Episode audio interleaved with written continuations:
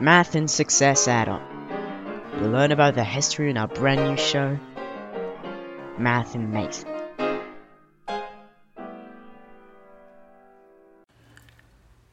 Integration is the process of finding an area under the curve of a graph.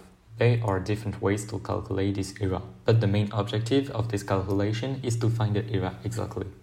To understand, let's start from the beginning. The history of mathematics owes much to the theory of integration.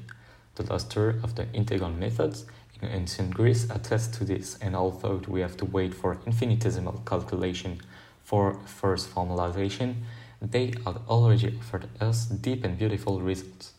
It was Leibniz who laid the foundations of the theory of integration, perpetuated to this day on the one hand by an unequal symbolism linking integration and derivation, and on the other hand by the establishment of the main theorems.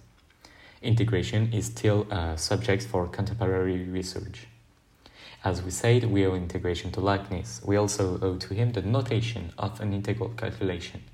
The integral with uh, respect to x of a real valued function f of a real variable x on the interval ab is written as integration symbol of the function f we want to integrate and dx to mean the slices go in the x direction.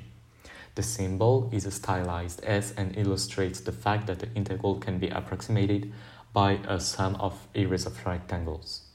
There are different ways to calculate the integration. We can use the methods of the rectangles, we can use the primitive calculation, which is the opposite of the derivative, or many other ways. To understand better what an integration is, we are going to take an example. Integration is like filling a tank from a tap. The input before integration is the flow rate from tap. Integrating the flow, adding up all the little bits of water, gives us the volume of water in the tank. For a constant flow rate, we use integration with a flow rate of 1, the tank volume increases by x, and using the derivative, if the tank volume increases by x, then the flow rate uh, must be 1. This shows that integrals are in fact primitives and derivatives are opposites. Now for an increasing flow rate, imagine the flow starts at zero and gradually increases. As the flow rate increases, the tank fills up faster and faster. With a flow rate of 2x, the, the tank volume increases by x squared. It's the integration. If the tank volume increases by x squared, then the flow rate must be 2x. It's the derivative.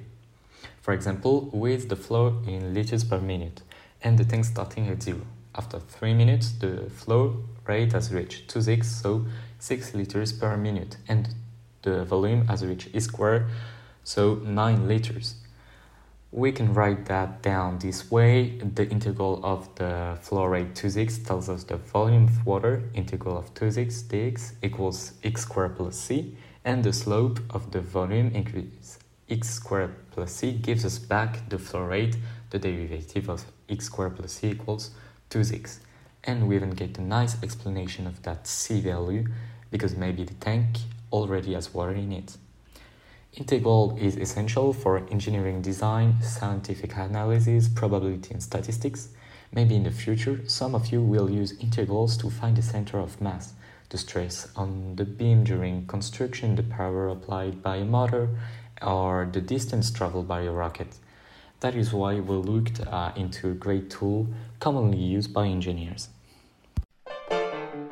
This was Math and Mate on Radio Lyautey.